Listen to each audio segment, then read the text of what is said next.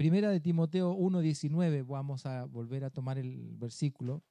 Aférrate a tu fe en Cristo y mantén limpia tu conciencia, pues algunas personas desobedecieron a propósito lo que les dictaba su conciencia y como resultado su fe naufragó. Entonces las, eh, vimos cómo la iglesia genera la batalla de la buena batalla de la fe. Y somos hijos de Dios. La iglesia pelea por decretos establecidos. La iglesia es victoriosa en Cristo. La iglesia pelea con justicia por medio de la fe y para seguir en fe. Y luego dijimos mantener la fe y buena conciencia. Sostenemos la fe por medio de la confesión de Cristo y su palabra. O sea, tú crees, confiesas y se materializa. Amén. Esos son los tres pasos. Creer, confesar, materializar. El, el, Evangelio es confesión, pero no cualquier confesión, no lo que te nace, sino lo que está escrito. ¿Eh? Entonces, Hebreos 10:23, mantengámonos firmes sin dudar, Hebreos 10:23, mantengámonos firmes sin dudar en la esperanza de la fe que profesamos, porque Dios cumplirá la promesa que nos ha hecho. Y la primera cita bíblica que di es 1 Timoteo 1:19, ¿correcto? Y ahora mantener la fe y la buena conciencia. Recuérdense que para pelear en el mundo se necesita un arma. Un calibre 38, 45, una ametralladora, una bazuca. Te puedes pelear con un cuchillo, con una cortapluma, lo que sea. ¿eh? Con tus manos, con tus pies, con arañazos, con mordiscos, con lo que tenemos y vemos. Pero para pelear cosas del reino es palabra por palabra. No se puede pelear diciéndole al diablo, ven, aquí tengo la espada. ¿eh? te voy a poner dos tajos. te la voy a enterrar y te la voy a atravesar. No, Satanás se ríe. Los demonios igual. Porque Jesús dijo, todo lo que vayan a hacer, háganlo en mi nombre. Entonces, el nombre de Jesús no está en un contrato explícito. Está en nuestro corazón escrito. Autoridad que Él delegó hacia nosotros. La unción del santo pudre todo yugo. Son todas cosas invisibles que solo nosotros las efectuamos por medio de la fe. Nada más. Todo es por fe. Entonces, nosotros debemos guardar nuestra conciencia porque la palabra conciencia viene del latín de conciencia, que significa con conocimiento. O sea, tu mente por explicarlo más fácil, tu mente se llena de conocimiento. Nosotros, nosotros somos un, una vasija vacía cuando nacemos. Solo tenemos el soplo de Dios como creación y nos vamos llenando de conocimiento de, los, de lo que si alguien nos cantó en el, en el vientre de nuestra madre, si alguien nos habló, ese conocimiento se va al inconsciente y luego se hace consciente en algún momento.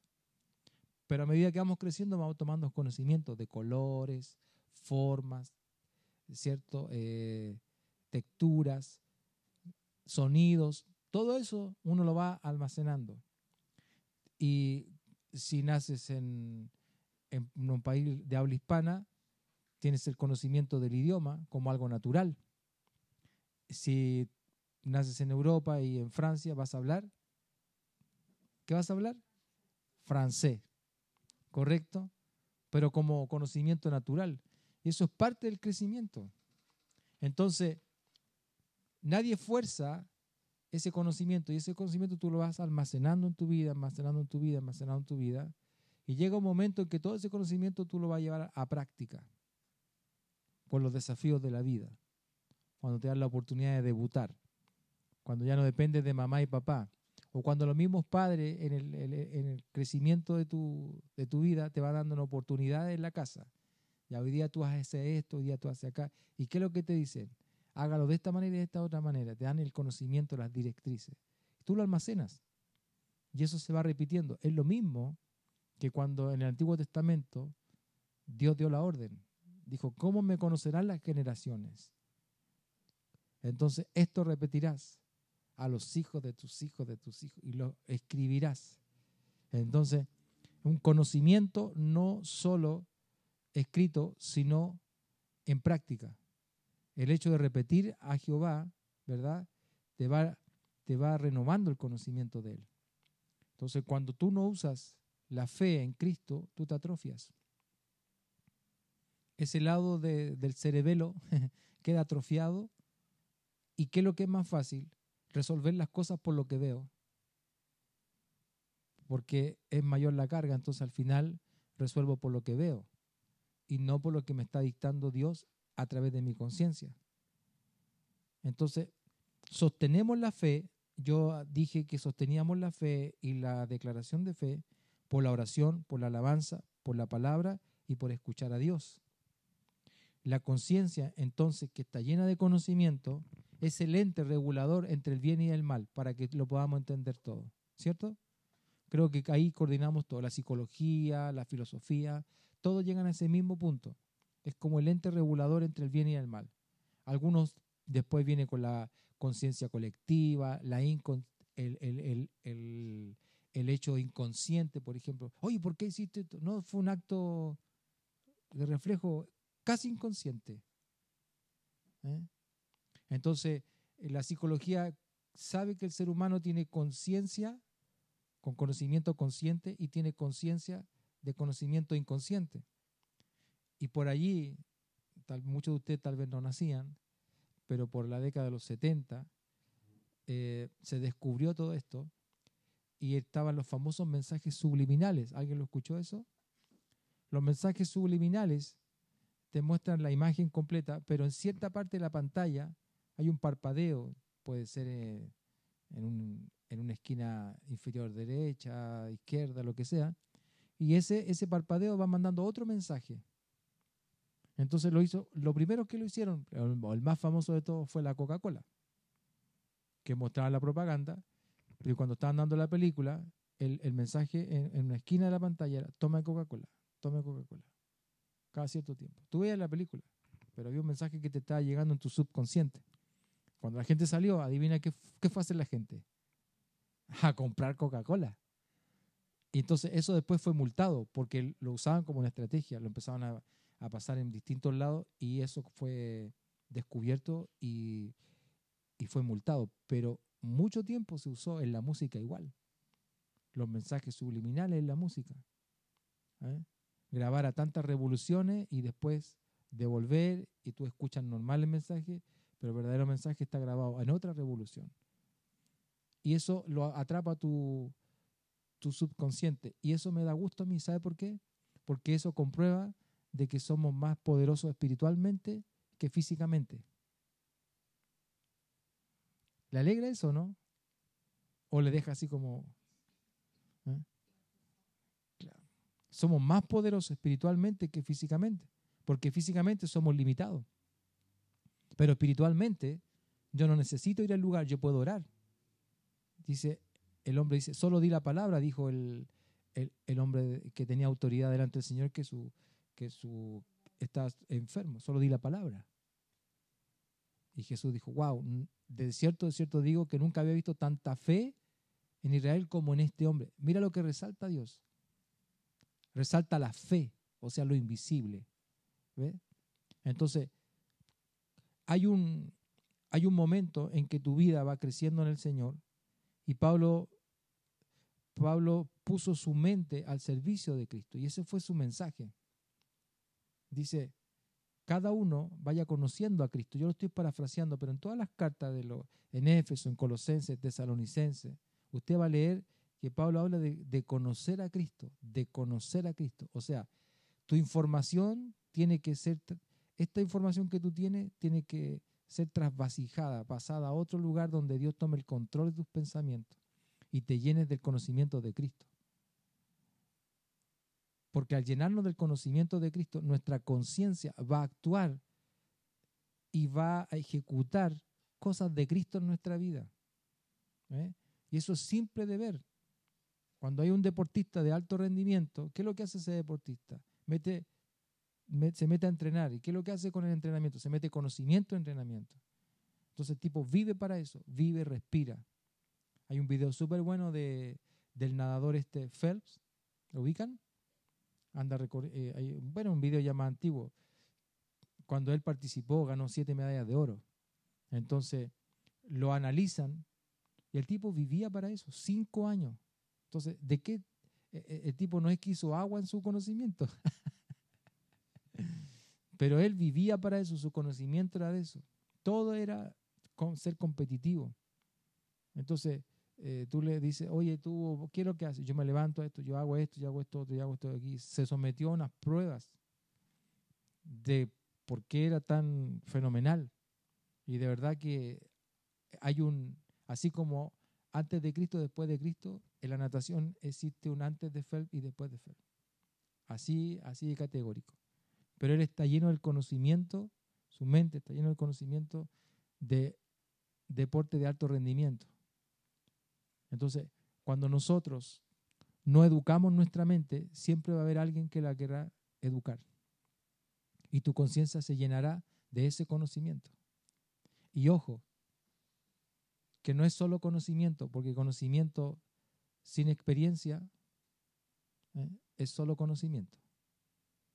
La conciencia en los pies del Señor siempre te va a llevar una experiencia, siempre. Siempre te va a llevar una experiencia.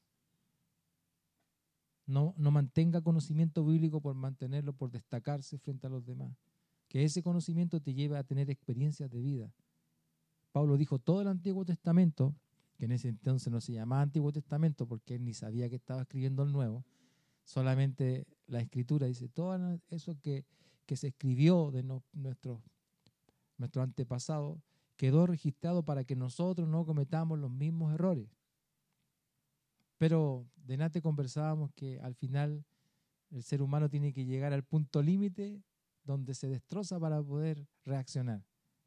No coma eso porque te va a hacer mal. No, lo como igual y después hinchazón de guata y todo. Tenga cuidado con las tarjetas porque manéjala bien. No, las reventamos las tarjetas, hermano, sobreendeudado. Después pidiendo préstamo, pidiendo perdón. Algunos andan escapados, algunos andan, tienen vía nocturna porque están endeudados, pero...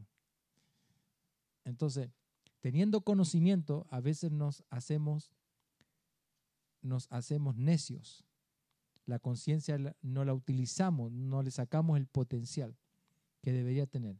Por eso Pablo le dice a Timoteo, le dice número uno, mantén la conciencia limpia. O sea, eso equivale a decir que hay basura que anda circulando en la red que quiere entrar a tu conocimiento y quiere llenar tu conciencia de mugre, de basura. Por eso dice, mantén tu conciencia limpia. ¿Y qué podría ser una conciencia sucia? algo que tú comiences a, al principio sabiendo que era malo y después en el tiempo tú la empiezas a acomodar y al final dices, no es tan malo. Ya tu conciencia se empieza a ensuciar. Empezamos a justificar lo injustificable. Por eso dice la Biblia que en, los, que en estos tiempos, y como dijo Juan Luis en una de las canciones, a lo bueno se le llamará malo y a lo malo bueno. ¿La has escuchado de Juan Luis esa? a lo bueno malo y a lo malo bueno.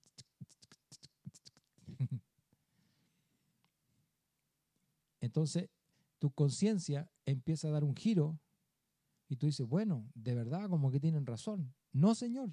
Pablo dijo, mantén tu conciencia limpia.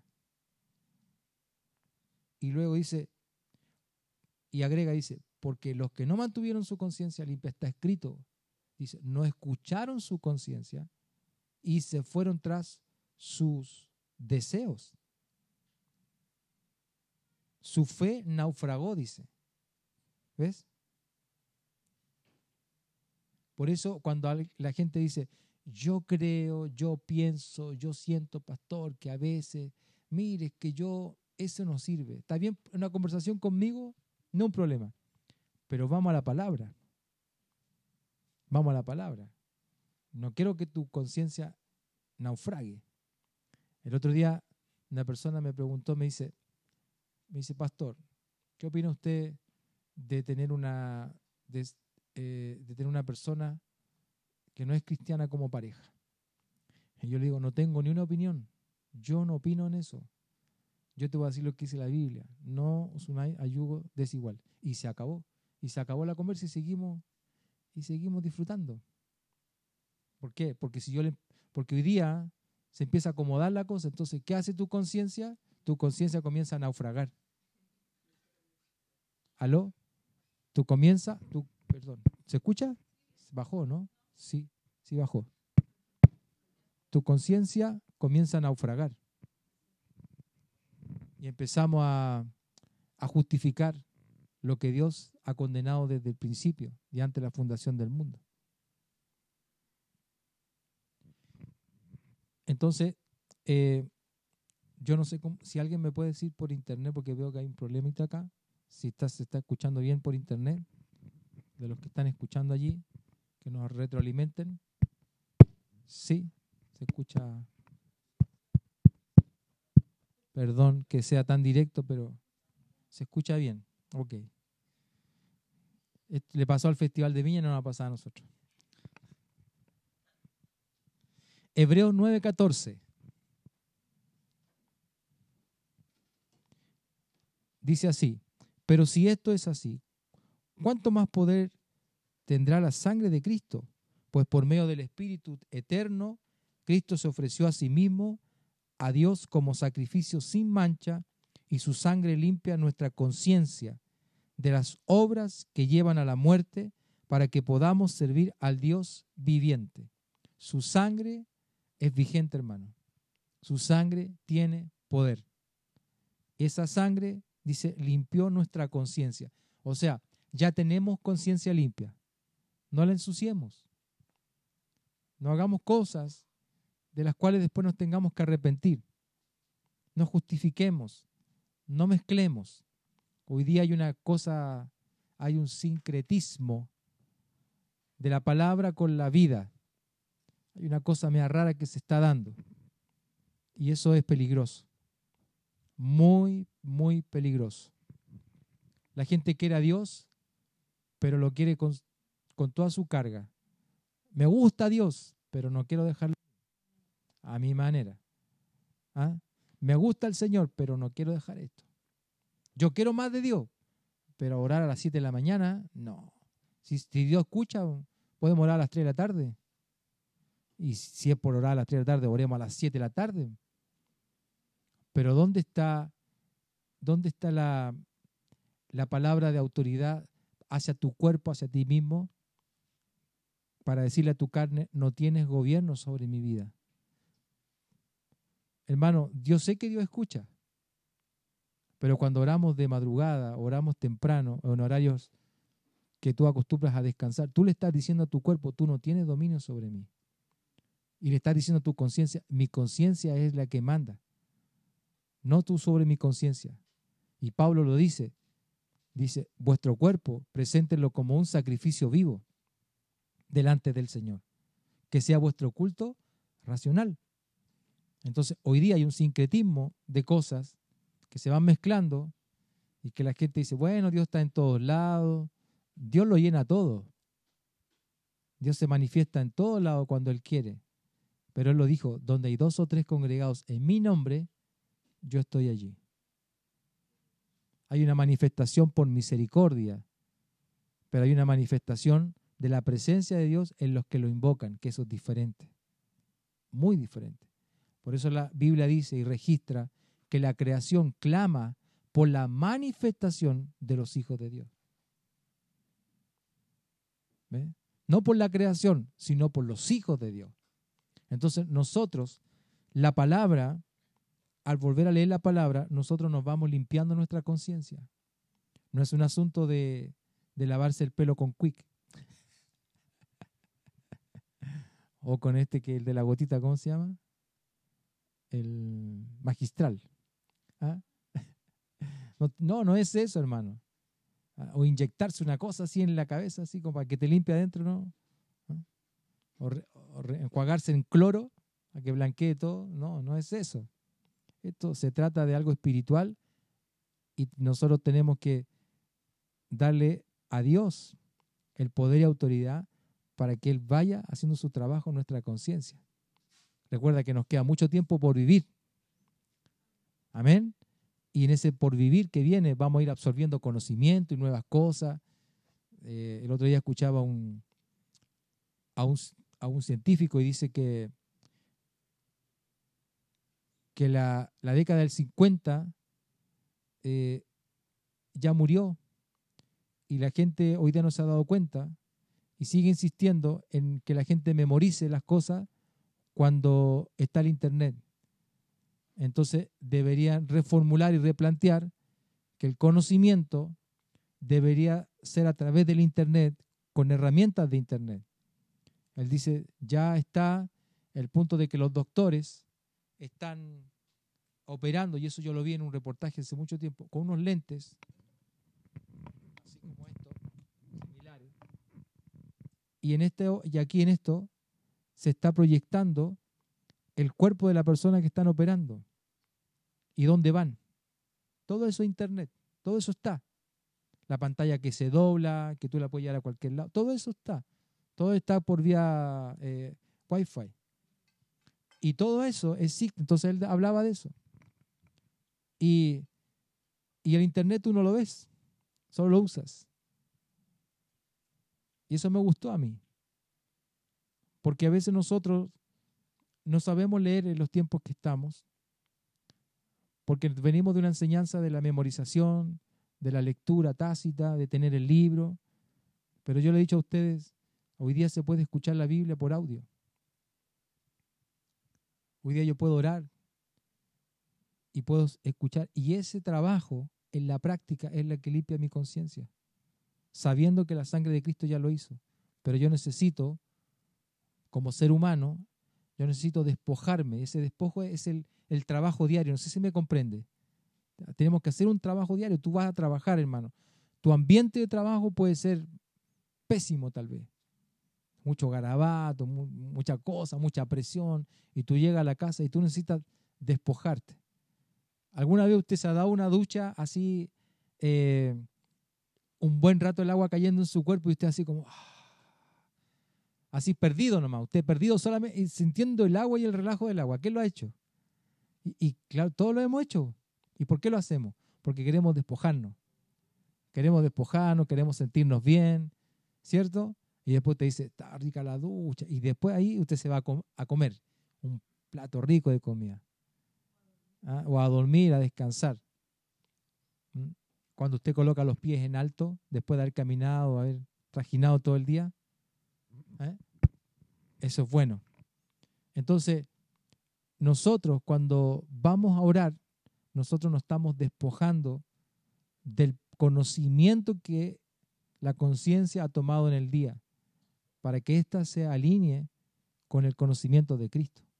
Eso es lo práctico, porque el estudio puede ser bueno, pero en lo práctico necesitamos hacer algo práctico.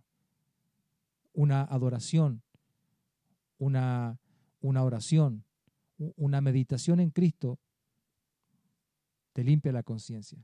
Recuerde que la conciencia es como una esponja que va absorbiendo de todo tipo de conocimiento.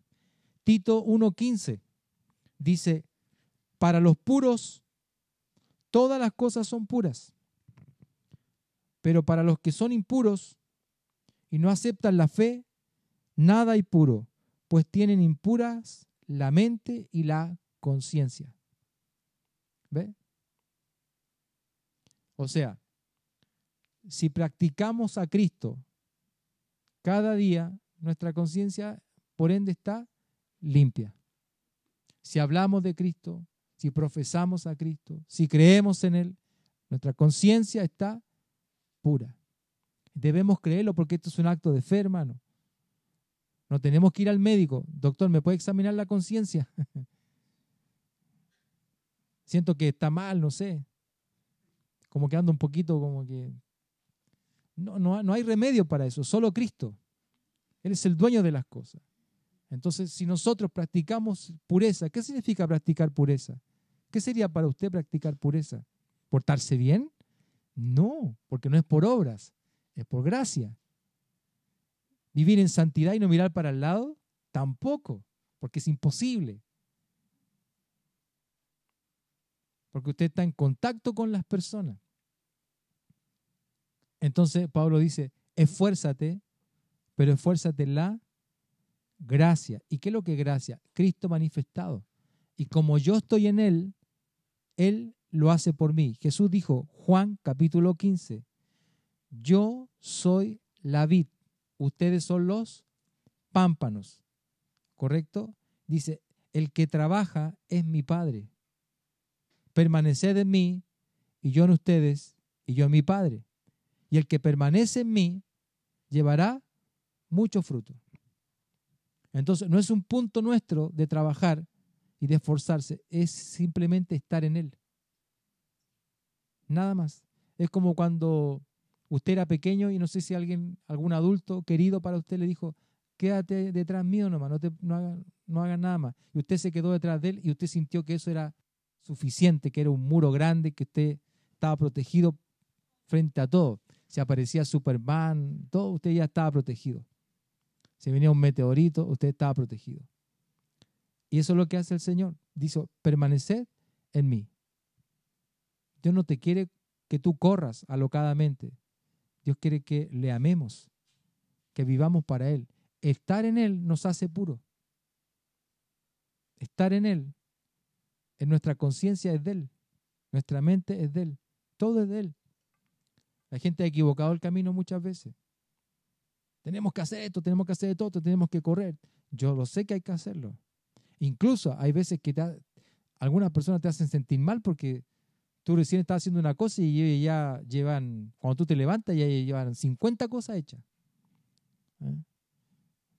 Cuando tú vas a comprar la harina, eh, algunos ya vienen de vuelta con el pan hecho ya.